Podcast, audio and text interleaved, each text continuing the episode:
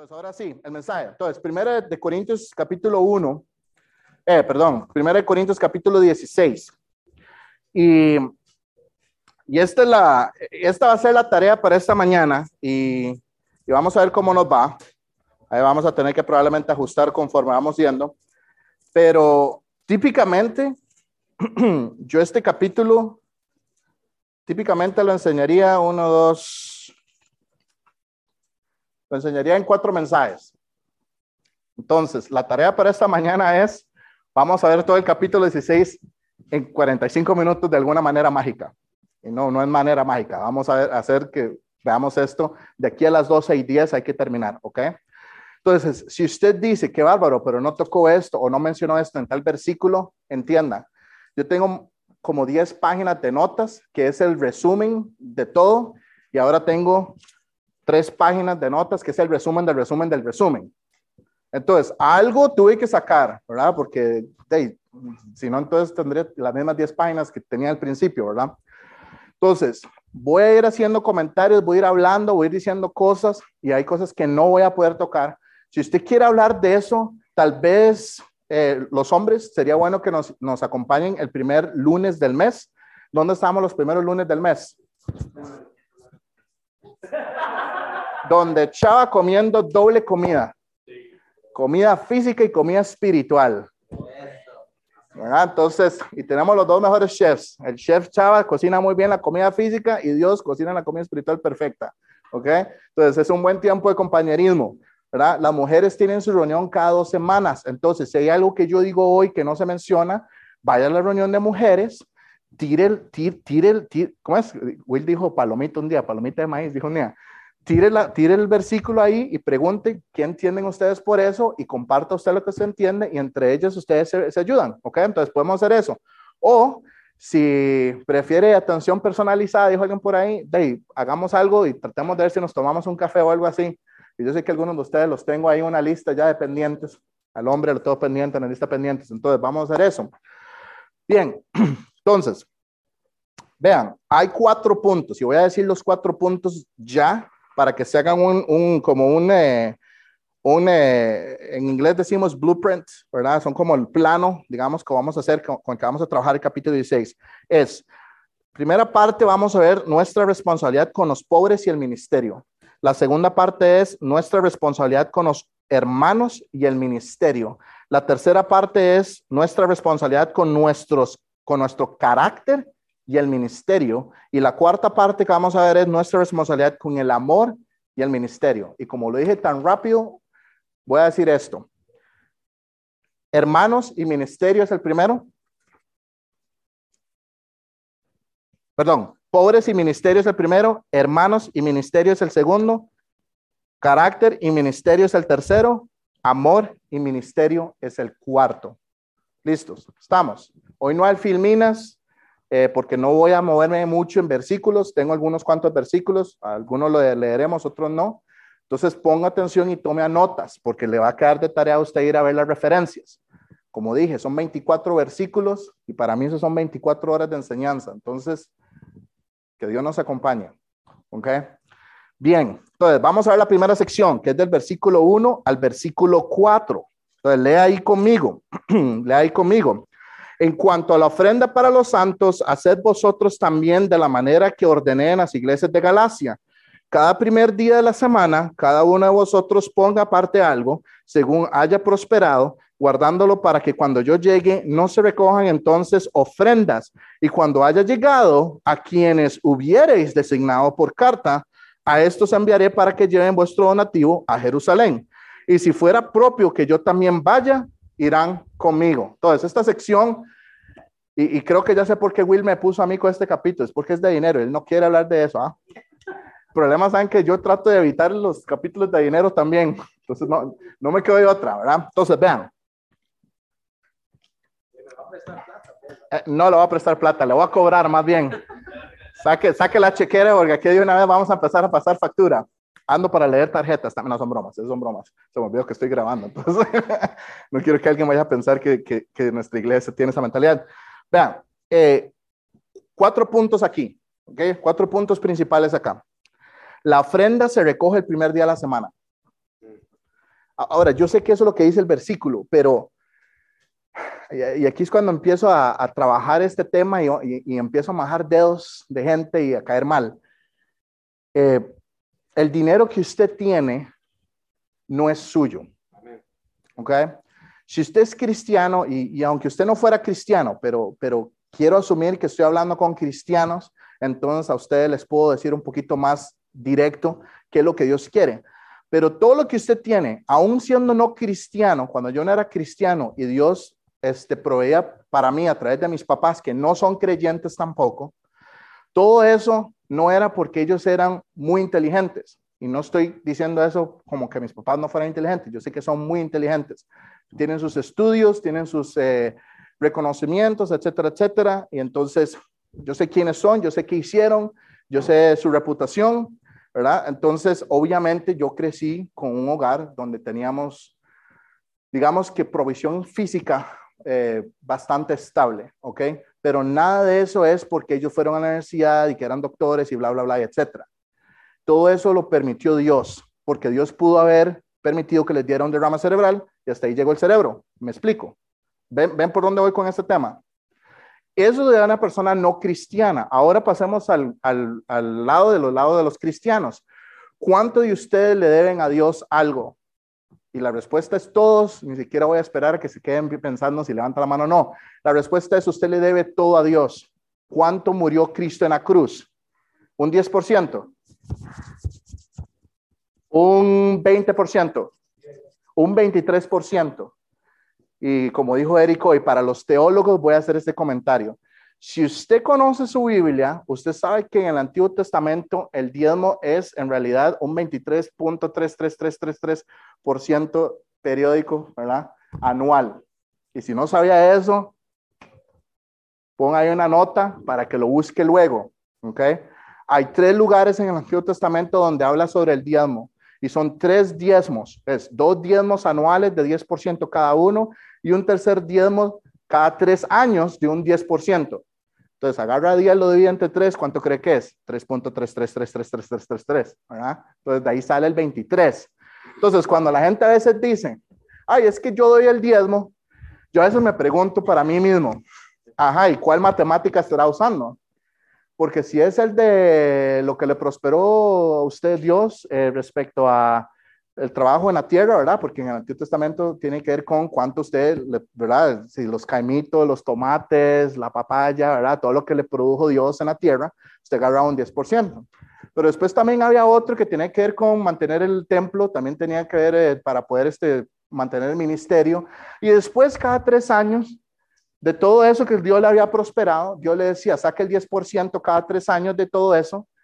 Y entréguelo para los huérfanos, para los pobres, para los que tienen necesidad. Y entonces Dios tiene un sistema, y voy a decir esto y, no sé si ustedes van a, entender el chiste o no, y si no, pues hay qué pena.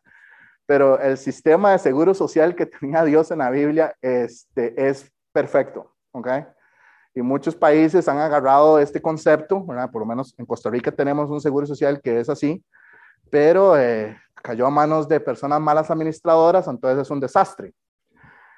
Pero lo que quiero decir es que Dios ya tenía todo cubierto. Los que trabajaban en el templo tenían su salario. El dinero que salía para poder sostener el ministerio, que no es lo mismo que el salario de los que trabajan en el templo, tenían su dinero para eso. Había como un sistema. Y además de eso, para todos aquellos que no tenían comida o que eran pobres o eran huérfanos o eran viudas, Dios también tenía una provisión. Ven cómo Dios maneja esto. ¿Ok? Ahora, lo que nos hace falta son buenos administradores. Entonces, lo que, tengo que decirle en esta mañana, y por eso es que tal vez no, no, no está emocionante hablar del tema del dinero, es, ¿es usted un buen administrador? Todos los domingos o sábados en la noche, ¿verdad? Porque técnicamente el séptimo día de la semana, bueno, el primer día de la semana es domingo, y en la cultura judía eso significa que es a las 6 pm más 1, hasta el siguiente día, que es domingo, y si no sabe que estoy hablando, un día esto lo va a ver, en, lo va a ver si sigue con nosotros en los estudios, pero el primer día de la semana es domingo porque fue el día que resucitó Jesucristo, es el, es el día que reposó, eh, el día que, que comenzó la obra Dios en Génesis, y como dije, no voy a decir todos los versículos porque si no, entonces me quedo aquí tres horas, Pero lo que usted tiene que saber de este principio es, los domingos, que es el día que estoy en la iglesia, trae usted consigo lo que Dios le prosperó en la semana. Y la respuesta que debería usted estar haciendo en su mente en este momento, no lo diga en voz alta, a mí no me interesa, allá usted, entre usted y Dios, usted tendrá que ver qué hace. Pero la respuesta solo puede ser una de dos. O la respuesta es sí, sí lo hago, o no, no lo hago. El, es que, espérame, pero le explico. No, no, es que, es que esta es una de esas preguntas en la que es binaria. Es sí o no. Aquí no hay, espérame y le explico. ¿verdad? Y no me refiero en términos de si si su, salario viene cada dos semanas o su salario viene mensual. Yo sé, yo sé que alguna gente es mensual. Pero lo que quiero decir es, el domingo, ¿usted trajo la ofrenda para el ministerio, sí o no? Si la respuesta es no, porque le pega mensual, pero entonces todos los meses trae la ofrenda, entonces la respuesta es sí. Me explico lo que, o sea, voy por, vean por dónde voy. ¿verdad? Entonces, el punto es, lo estoy haciendo. ¿Ok? Lo estoy haciendo.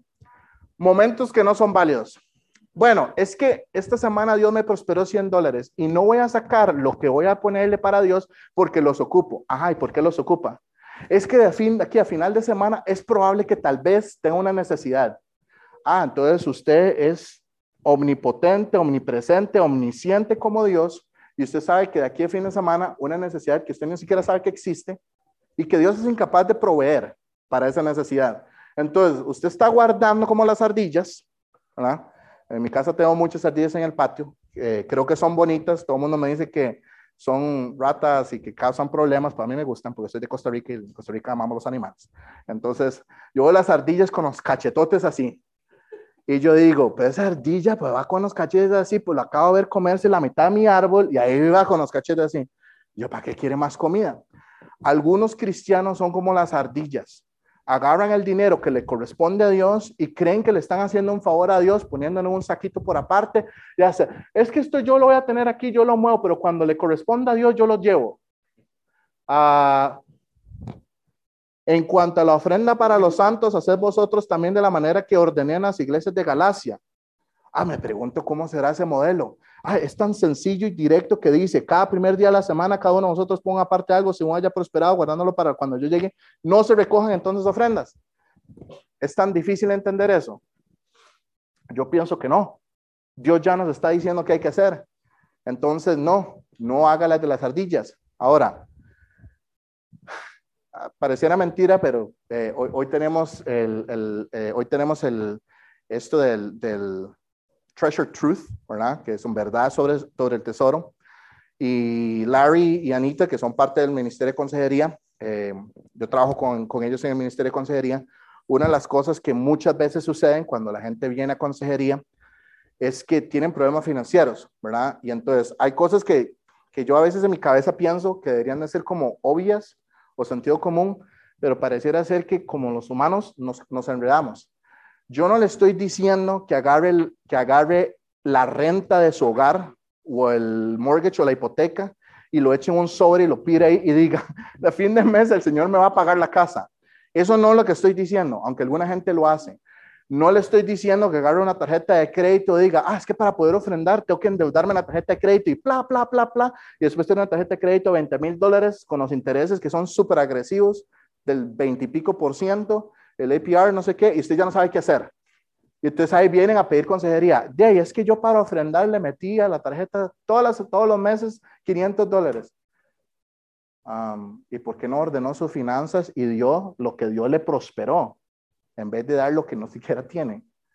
Entonces, eso no son buenas prácticas financieras y no me voy a meter en detalles porque si quiere más de prácticas financieras, venga, venga a las enseñanzas. Por favor, venga, créame, eso es, muy valioso. Además de eso, esto le va a enseñar a usted a depender de la provisión de Dios. Eh, Will, una pregunta. En, voy a decir 10 años. En los últimos 10 años de usted estar fielmente ofrendando para Dios, indiferentemente el monto, que usted de 1, 5, 10, 20, 30, 40, eso es entre usted y Dios. Usted ha llegado a un momento en su vida donde usted se vuelve y le dice, Dios, no le puedo dar ofrenda porque no tengo con qué comer. No, es que no lo, no lo considero. Yo sé, yo sé, que hay que... O sea, que si yo entro a un restaurante y doy el 15%, ¿por qué no le voy a dar mi iglesia, lo que Ok. le toca a Dios. Ok. Vean, Dios es el dueño de todo lo que usted tiene. Entonces, cuando no alcanza para dar ofrenda, y yo detesto el tema, el tema del dinero, entonces no saben qué tan incómodo estoy con ese tema del dinero, porque no me gusta hablar de dinero.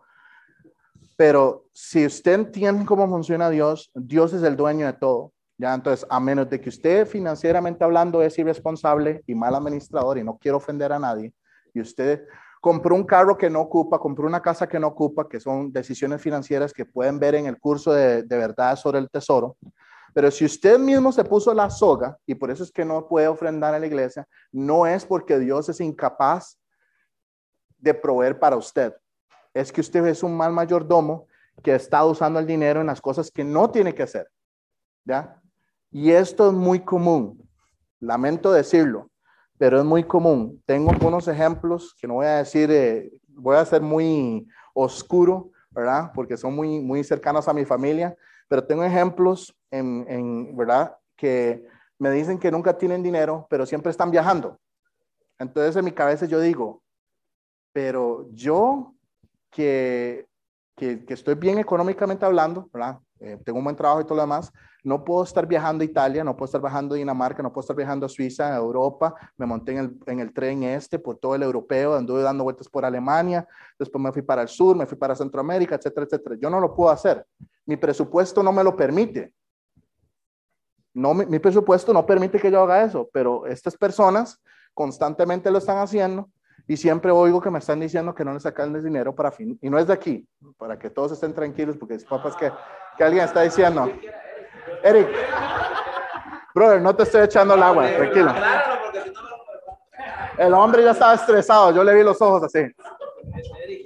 No es nadie de aquí, tranquilo, no es nadie de aquí, ok, es alguien, ot- Entonces, esté tranquilo, es alguien de otro lado, ¿verdad? Pero entonces constantemente me están diciendo, y no tenés 50 dólares, y no tenés 25 dólares, y no tenés 100 dólares, es que tengo que pagar el carro, tengo que pagar el alquiler, tengo que pagar esto. tengo que- Y entonces yo digo por mis adentros, pues sí, sí tengo el dinero como para ayudar a esta persona, pero realmente darle el dinero lo estoy ayudando, lo estoy haciendo peor, porque si está mostrándome que tiene pésimas, eh, este, digamos, eh, eh, actividades financieras o mentalidad financiera, de le doy los 50 dólares y lo voy a gastar a un restaurante, en vez de ir a pagar las deudas, porque si me está pidiendo el dinero es para pagar las deudas, no para seguir en el viaje. Entonces, todo eso para decir esto, muchas de las personas que hoy en día no ofrendan, no es porque Dios no los prospera lo suficiente, "Ah, es que no me da el salario. Si mi jefe me diera un 5% más, vea, le voy a decir la verdad, su jefe le da un 5% más y usted igual va a gastar 20% más de lo que no tiene que gastar porque usted es un mal administrador. Es así de simple. Lo he escuchado tantas veces. Mi presupuesto, yo lo, lo ajusto conforme mi salario aumenta. Cuando recibo un aumento salarial, reviso mi presupuesto y ¿saben cuáles son las áreas que típicamente aumentan? No es la hipoteca, la hipoteca sigue siendo exactamente igual. No es el gasto que pago por un carro, si tengo un carro, este, por, eh, ¿cómo se llama? Por, eh, por eh, financiado. No, eso no es porque el, el- carro financiado ni la hipoteca dicen, mira, recibió un 5% de aumento, cobrémosle un 5% más. No funciona así. ¿Sabe cuáles son las áreas en las que crecen? ¿Cuánto doy a la iglesia?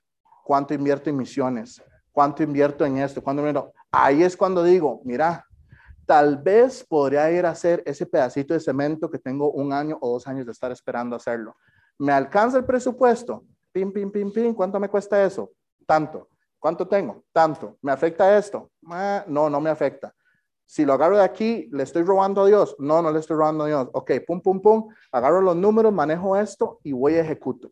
Ok, voy a ejecuto. Pero si usted es de las personas que dicen que ocupa un 10% más, un 20% más de salario para poder ofrendar a Dios, el problema no está en la cantidad que usted recibe al mes. El problema es con lo que usted hace con su dinero. Ese es el problema. Tal vez usted debería comprarse un carro más barato. ¿Cómo se te ocurre que me voy a bajar del Audi para andar en un Hyundai? ¿Estás loco vos? Bueno.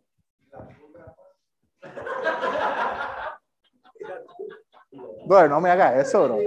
No me haga eso. Bueno, en Costa Rica tenemos un dicho, el que tiene un Toyota sabe lo que tiene. Entonces, entonces te voy a dejar que tengas la Toyotita, pero no un Audi. ¿Está bien? Alguien aquí tiene un Audi me va a regañar ahora a final de. Ah, bueno, ok. Entonces, es un ejemplo, me explico, es un ejemplo. Cuando yo aquí, gracias por hacerme sentir menos mal, porque ya, ya, ya estaba estresado. Eh, cuando yo compré los vehículos, yo lo hice basado en un presupuesto. Cuando llegué a la venta de autos, y aquí hay vendedores de autos, ¿verdad? ¿Vos, vos seguís trabajando en esa área? ¿Vos seguís trabajando en esa área? Ok, no es contra ustedes, mis, mis hermanos. No es contra ustedes. Pero el vendedor me dijo, y us- usted es de buses, ¿usted qué hace? Y le hago yo, ah, yo soy esto, esto, esto, esto, y este es mi trabajo. Oh, pues, pues ganas tanto entonces, ¿verdad? Yo le vi los ojos de dólar al vendedor cuando inmediatamente le dije qué hacía, y yo vi que hizo así, puro rico MacPato, ¿ah? Le salió la lengüita con el billete y todo. Y yo dije, no, no, no, no, no, mi hermano, este, mi presupuesto es tanto, y eso es lo que voy a comprar. Pero ¿cómo te vas a ir en un Nissan si te puedes comprar este Lexus por exactamente lo mismo, mi hermano? Imagínese usted ahí con ese Lexus montado ahí, ese caché. Y yo le dije, ¿y ese Lexus hace lo mismo que ese Nissan que voy a comprar?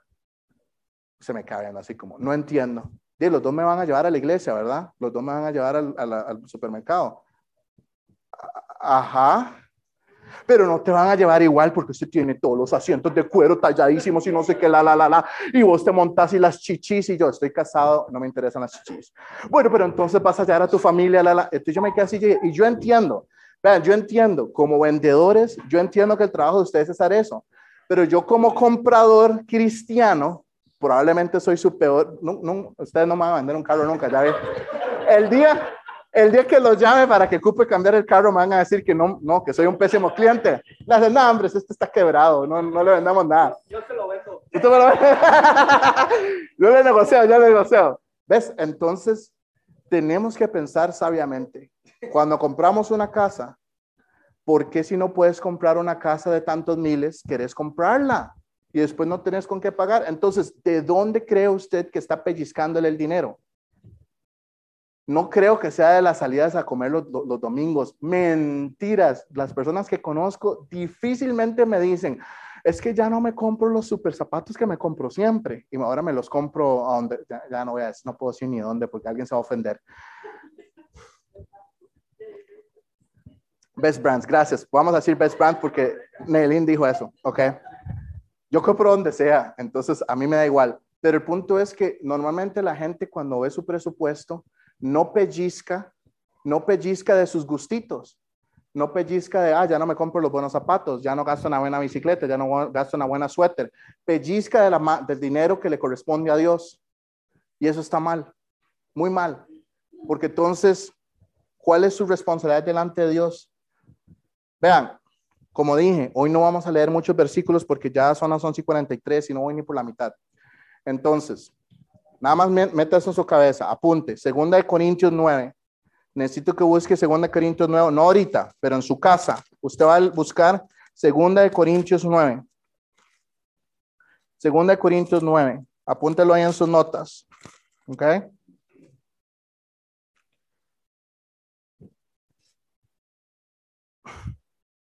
Y usted va a leer ese capítulo sobre la administración del dinero y va a entender cómo es que tiene que dar. Si usted fuera honesto con usted mismo, usted agarraría el 100% de lo que tiene y se lo da a Dios. Porque adivinen qué, es de Dios de todas formas. Entonces, Dios le está prestando a usted dinero. Entonces, este es el tip que le voy a dar en esta mañana para dinero. Piense en reversa. En vez de decir cuánto le voy a dar a Dios, pregúntese a usted mismo, ¿cuánto voy a dejar que Dios me preste? Entonces, si usted llega y dice que lo suyo es un 10 para la iglesia, no diga, es que yo le doy a la iglesia un 10. Y algunos van a decir, ah, yo doy el 15, o el 20, más espiritual, 25. Lo que sea que usted haga, ¿verdad? Un 1, un, un 5, no importa. El punto es cómo le ha prosperado Dios y cómo está su corazón delante de Dios. Yo lo veo al revés. Cada vez que yo hago algo, yo inmediatamente le digo a Dios, Dios, gracias por dejar comprarme un carro, porque es su carro. Y cuando alguien me dice, mira, que es que eh, ahora, bueno, voy a decir esto, pero, pero entiéndame, no estoy tratando de tirarme flores. Eh, hace unas dos semanas, don, don Ale, el toca mío, estuvo un poquito enfermo Y cuando, cuando llegó la hora de, de, de acompañarlo, eh, buscarlo al hospital y todo lo demás, yo no me volví y le dije a Dios, Señor, ¿y por qué me pones esta, esta carga encima? ¿Sabes qué me volví dije yo? Dios, gracias por permitirme la bendición de tener un carro, el tiempo para ir a recogerlo al hospital, llevarlo de vuelta a su lugar y asegurarme que esté salvo y salvo. Porque no es mi carro. ¿Usted entiende eso? A veces algunos de nosotros tenemos la maña de que es que es mi carro, no me lo ensucie. Es que es mi casa, mi casa no me vienen los niños con los pies mugrosos. Es que, o sea, paremos ya con esa actitud, porque todo es de Dios. Entonces, versículo clave, segunda de Corintios 9. Siguiente sección, nuestra responsabilidad con los hermanos y el ministerio. Vean, lo voy a leer súper rápido porque yo sabía que la primera sección iba a ser un montón de información y, y, honestamente está, no quería hablarlo, pero bueno, espero que, que, eso les ayude. Y si tiene más dudas, búsqueme. Yo no quiero mal, mal, maltratar a nadie, pero esta parte del dinero siempre es algo problemático en la gente, porque uno de los grandes principios de o uno de los grandes problemas en consejería es o relación matrimonial de mala comunicación o algo que tiene que ver con dinero. Y yo digo, si entendiéramos el principio de dinero o cómo ser un buen esposo o una buena esposa basado en 1 Corintios 7 y Efesios capítulo 5, por ejemplo, no existiría ministerio de consejería. Nadie vendría porque ¿quién va a venir va a pedir consejo de algo que ya sabe y lo está ejecutando? Es así de simple. Entonces, vean, vean lo que continúa diciendo ahí los versículos del, del 5 al 12 y lo voy a leer rápido. Iré a vosotros cuando haya pasado por Macedonia, pues por Macedonia tengo que pasar y podrá ser que me quede con vosotros o aún pase el invierno para que vosotros me encaminéis a donde haya de ir, porque no quiero veros ahora de paso, pues espero estar con vosotros algún tiempo, ni el Señor lo permite. Sí, el Señor lo permite, perdón. Pero estaré en Éfeso hasta Pentecostés, porque se ha abierto puerta grande y eficaz y muchos son los adversarios. Continúa diciendo, y si llega Timoteo, mirad que esté con vosotros con tranquilidad, porque él hace la obra del Señor así como yo. Por tanto, nadie lo tenga en poco, sino encaminadle en paz para que venga a mí, porque lo espero con los hermanos. Acerca del hermano Apolo, mucho le rogué que fuese a vosotros con los hermanos, mas de ninguna manera tuvo voluntad de ir por ahora, pero irá cuando tenga oportunidad. Entonces, esta sección es, ¿cuál es mi responsabilidad con los hermanos y el ministerio? Y voy a leer varios puntos, entonces, para que usted lo apunte ahí. Primero que todo, Pablo recibía aporte económico de, de Macedonia pero esa no es la razón por la cual él va a ir a visitar a los macedonios. Es porque realmente los ama. ¿Ok? Entonces, cuando estamos en el ministerio, y aquí voy a hablar un poco de misiones y nuestra participación en misiones, porque usted o está haciendo la misión, eh, y, y, la misión es de todos, ¿ok? Todos estamos en la misión. Eric está en la misión, Maus está en la misión, Jim está en la misión. Jim estuvo en misiones internacionales, por decirlo de esa manera, se tuvo que re reubicar a dos o tres lugares diferentes, pero todos ustedes, aunque no hayan salido de Kansas City en su, en, en su vida, están en la misión, porque la misión es ir a alcanzar lo que se perdió, es el ministerio de la reconciliación, usando a Jesucristo para reconciliar lo perdido, el mundo, con Dios Padre. Entonces, todos somos parte de eso. Entonces, todos tenemos una responsabilidad, ¿verdad? Entonces yo les pregunto, yo les pregunto, vean, qué interesante la forma en que Pablo menciona este versículo. Dice, en el versículo 5 dice, tengo que pasar. ¿Ustedes hablan así? Es que tengo que ir a visitar a alguien de la clase. Y cuando digo tengo, no es como, es que tengo que ir a visitar a alguien de la clase, que es un fastidio. No, no, no, es que tengo. Tengo que ir a visitar a Eric porque él es mi hermano y tal vez está en una situación y yo tengo que ir a visitarlo. O tengo que ir a visitar a Chava y no es porque Chava me da comida. ¿Ok? No. No lo es. Chava. Ok. Yo una vez, no voy a decir la mentira. ¿Cierto no? Que yo le he dicho a usted que parte de la razón porque no lo voy a visitar muy seguido es porque me incomoda que la gente vaya a pensar que yo voy por la comida. Ni siquiera es por eso. Aunque el ceviche que hacen allá, mi hermano, ¡isha!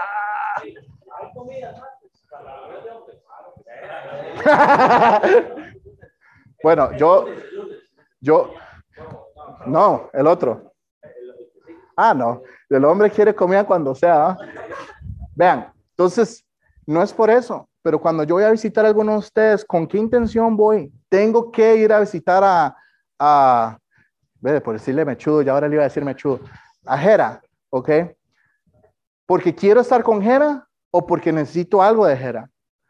Pablo no estaba pensando así. Cuando él iba a visitar, lo hacía porque él tenía una responsabilidad. Él era el papá de muchos de ellos. Los había llevado a la cruz. Es el padre espiritual. Y además de eso, si no eran ganados por él en el ministerio, él seguía viéndose como un padre de ellos.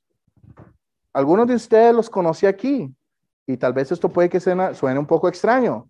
Pero cuando yo los escucho a ustedes decir algunas cosas, yo a veces me voy triste a mi casa. Y quiero que, que, me entienda esto. No me voy triste porque estoy pensando mal. Me voy triste porque yo veo que están sufriendo en una área o algo les duele. Entonces a mí me duele. Es la mentalidad que tenemos que tener.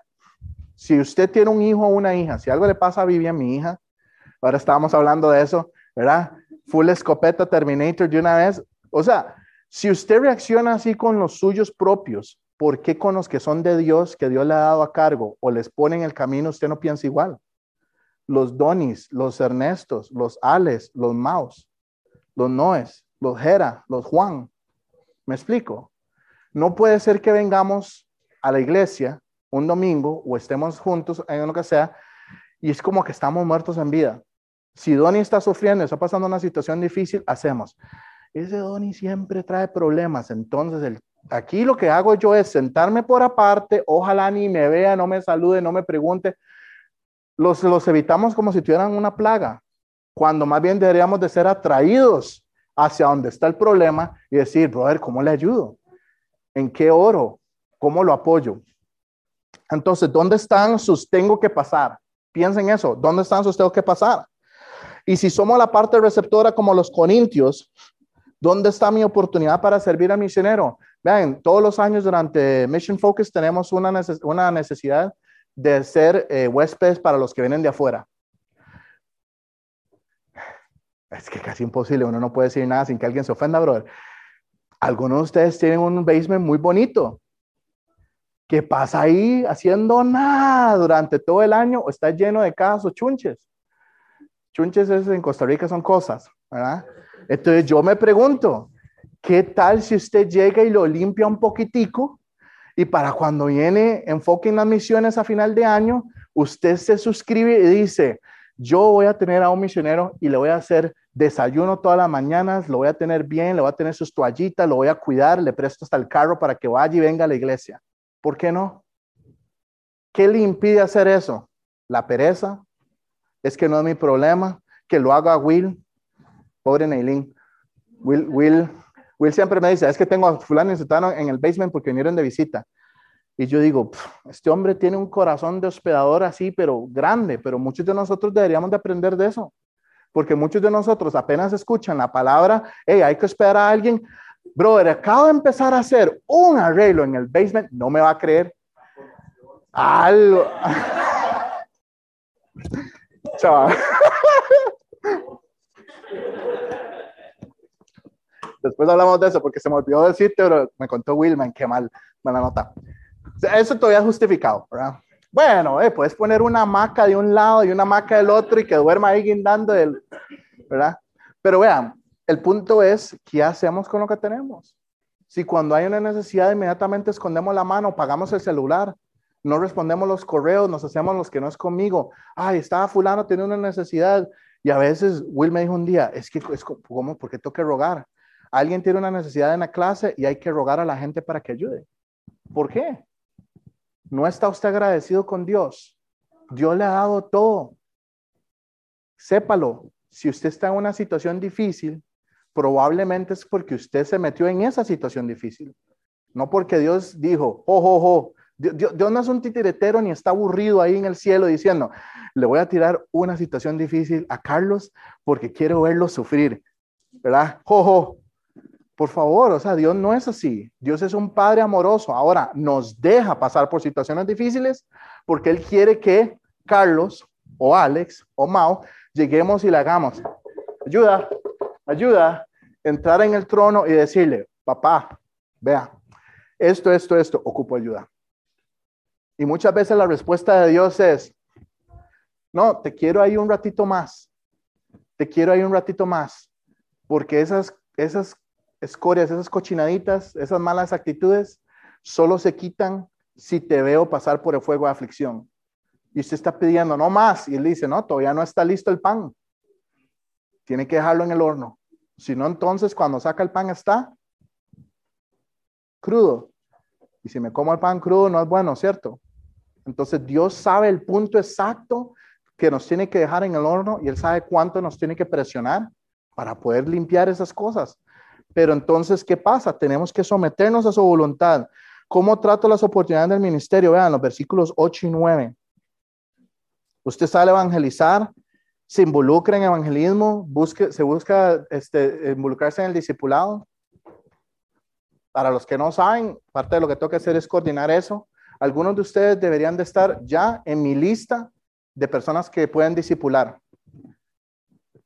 Y yo no les voy a rogar. Yo, yo necesito que esto, 2022, eh, eh, promesa, resolución de fin de año, es vamos a empezar a trabajar diferente, vamos a empezar a hacer las cosas más estructuradas. Yo no le voy a rogar a la gente. Le voy a decir, le voy a mandar un mensaje, lo voy a invitar, voy a ser cordial, le voy a abrir la puerta de mi casa, la de mi carro y hasta le voy a pagar la comida para que usted coma conmigo. Todo incluido. Yo lo, lo, lo voy a amar y lo voy a cuidar, pero depende de que usted se monte el carro, depende de que usted llegue al lugar y depende de que usted entre por mi casa. Yo no voy a ir a su casa a sacarlo para decirle, mira, fulano, ¿y vos por qué no estás discipulado ya? O mira, me engano, ¿y vos por qué si ya tenés bastantes años en el cristianismo, cada vez que busco a alguien para que disipule a alguien más, vos sos de los primeros que dice, estoy ocupado, mi trabajo me tiene súper tallado. Y y voy a decir esto, pero yo tengo un Facebook, pero le soy sincero, no es personal, pero literalmente quité de mi, de mi feed, o como se llama esa cosa, a todo el mundo. ¿Saben por qué? Porque yo no quiero tener en mi corazón malos pensamientos, pero a veces está uno diciendo, y las fotos de todos los paseos, las fotos de los eventos, las fotos de las actividades, etcétera, etcétera, etcétera, pero cuando llega el domingo no están. Y siempre están ocupados. No pueden disipular a alguien porque estoy súper ocupado, pero ahí tenían las fotos de todos los paseos en bicicleta. Y no estoy hablando de esto nadie en persona, como les dije, por eso dije lo de Facebook. Quité el feed. Si usted es mi amigo, usted es mi amigo ahí, todo perfecto, pero yo no estoy osmeando su vida. Solo dejé la iglesia prácticamente en mi feed y mi trabajo y lo único que veo, ¿verdad? Y me meto una vez a la semana, entonces tampoco es como que estoy ahí todo el día. Precisamente por el problema de que yo decía, wow, esto me está lastimando el corazón. Gente que me dice que no tiene tiempo para venir a, amar a alguien y llevarle una comida a alguien que tal vez está en necesidad, pero usted ve las fotos de las fotos, de las fotos, de las fotos, de eventos, de actividades, de cosas, donde yo digo, pucha, pero tan difícil era sacar dos horitas de un lunes o una horita un viernes para ir a servir y amar a alguien. No, no es tan difícil. Entonces yo entiendo, Toda esta semana estuve trabajando hasta las 2 de la mañana, de 8 de la mañana a 2 de la mañana, sin parar. Eh, si me ven que estoy como alterados porque creo que he tomado el doble, el doble de cafeína que normalmente tomo. Entonces yo entiendo lo que es trabajar y yo entiendo lo que es estar cansado. Pero yo no le escribí a Willy y le dije ayer, tap out, no voy a ir a la iglesia, ve a usted qué hace. Yo sabía que tenía que estar aquí, sabía que tenía que enseñar, sabía que tenía que cumplir mis responsabilidades. Yo no vine y me levanté y dije, no, no, es que tengo mucho que hacer. Hoy me voy a la casa y voy a seguir trabajando. Hasta probablemente dos de la mañana otra vez. Entonces, mi pregunta es, ¿qué está haciendo? ¿Cómo, se cómo trata usted las oportunidades del ministerio? ¿Es usted un Timoteo o conoce usted un Timoteo? ¿Es usted un Timoteo o conoce usted un Timoteo? Si conoce un Timoteo, ¿cómo trata usted ese Timoteo? Qué raro, es que ya viene Mao a pedirme algo. ¿Quién fue, quién lo mandó a ese sapo a decirme nada? Me voy a quejar con Will. Mao nos está ayudando a coordinar los anuncios. Entonces, si Mao le pide a usted, hey, el próximo anuncio la otra semana es tal cosa, él le dieron instrucciones para eso. Ahora, obviamente él tiene que tener una forma para decir las cosas. Si él empieza a tratar a la gente mal, pues obviamente es una falta, ¿ok? Es, sentido común. Pero si él fue enviado por un Pablo, ¿verdad? hacer una tarea, ¿cómo recibe a esta persona? ¿Cómo recibe a, a, a, un, a un José Rubio, A mí no me molesta lo más mínimo cuando alguien está haciendo algo. Yo me siento. Para los que saben de ustedes, que han conocido un poco mi historia, ustedes saben que yo tengo un poquito de currículum en el ministerio. Cada cuánto me ven ustedes a mí haciendo ciertas cosas. Yo no me vengo y no me siento ahí a escuchar el mensaje. Usted no me ve a mí quejándome. Usted no me ve diciendo, Will, ese mensaje yo le he enseñado como 10 veces en los últimos 15 años. En serio. Usted no me ve haciendo eso, ni me va a ver haciendo eso. ¿Sabe por qué? Porque yo sé que todos le servimos al mismo Dios. Entonces, cuando Will está liderando, yo lo estoy siguiendo.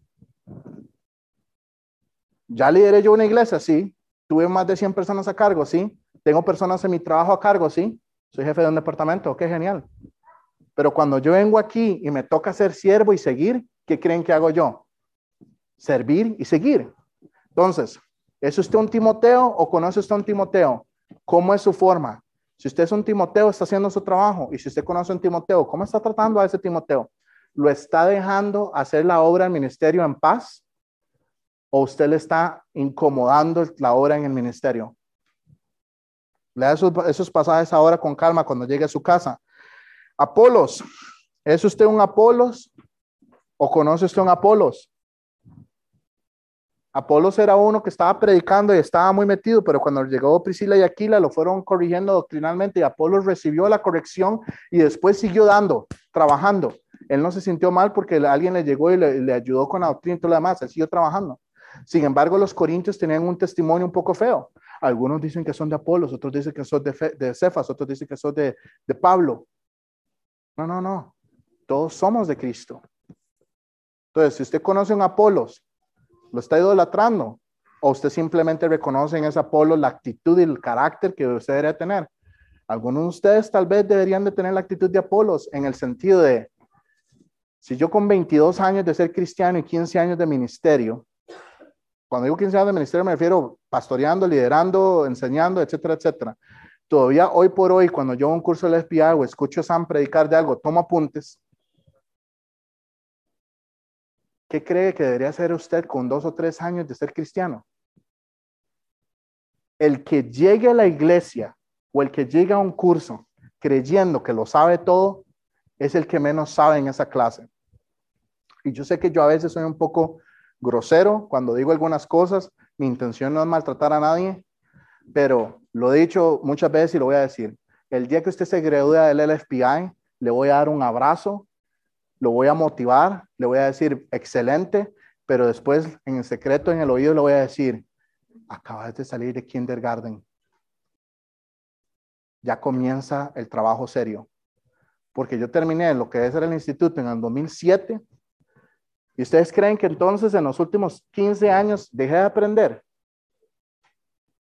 Todavía ayer sentado revisando este mensaje, este mensaje ya lo he enseñado. Ayer revisando este mensaje dije, oh, wow, Mira, qué bueno ese punto. Y lo anoté. Usted nunca deja de aprender. Entonces, sea un Apolos en el sentido de que tenga la actitud correcta. Los últimos dos puntos son más cortos y no es broma, vean, para que no crean que les estoy mintiendo, porque el hombre me dijo que los cristianos no mentíamos, ¿ah? Entonces, dos parrafitos. Ok, el tercer punto es nuestra responsabilidad con nuestro carácter y ministerio. Velad, estar firmes en la fe, portados varonilmente, esforzados Todas vuestras cosas sean hechas con amor. Hermanos, ya sabéis que la familia de Estefanas en las primicias de Acaya y ellos se han dedicado al servicio de los santos. Os ruego que os sujetéis a, la persona, a personas como ellos y a todos los que ayudan y trabajan. Me regocijo con la venida de Estefanas, de Fortunato y de Acaico. Interesantes nombres para ponerle a sus hijos. Pues ellos han suplido vuestras ausencias porque confortaron mi espíritu y, y el vuestro. Reconoced pues a tales personas. Entonces, ahí hay cinco puntos que voy a mencionar muy rápido. Hay que velar, hay que estar firme, hay que comportarse varonilmente. Vean, esto no es solo para los hombres. Yo sé que mucha gente dice comportado varonilmente y las mujeres dicen, bueno, yo no soy varón, entonces me puedo, bueno, usted es varona, entonces, jaja, ¿verdad? Entonces, sí le toca comportarse varonilmente en el sentido de que todos estamos en una guerra espiritual. Esto no es tiempo para que usted esté sentado y durmiendo. Muchos cristianos hoy en día están sentados dormidos, dormidos. Están todos los demás cristianos en medio de una batalla espiritual, tratando de ganar almas, evangelizando, tratando de discipular, y usted está ahí sentado, ¿verdad? Scrolling up, scrolling down, como viendo el feed de Facebook por su vida. Y yo digo, wow. Ahora, como les dije, usted no le está haciendo un favor a Dios si usted se involucra. Yo, yo a veces siento que, que, a veces a la gente como que, como que quieren que uno les dé una palmada por la espalda y les diga, brother, gracias por venir el domingo en la mañana, qué bendición, viniste un domingo. Vean, yo no voy a la iglesia un domingo y inmediatamente mi esposa me, dice, parece un tigre encerrado porque empiezo para un lado y empiezo para el otro lado. Y me dice, ¿qué le pasa? Le hago, yo debería estar en la iglesia, yo no debería estar aquí en la casa, ¿qué estoy haciendo en la casa? Yo debería estar en el ministerio, ¿qué estoy haciendo aquí sentado?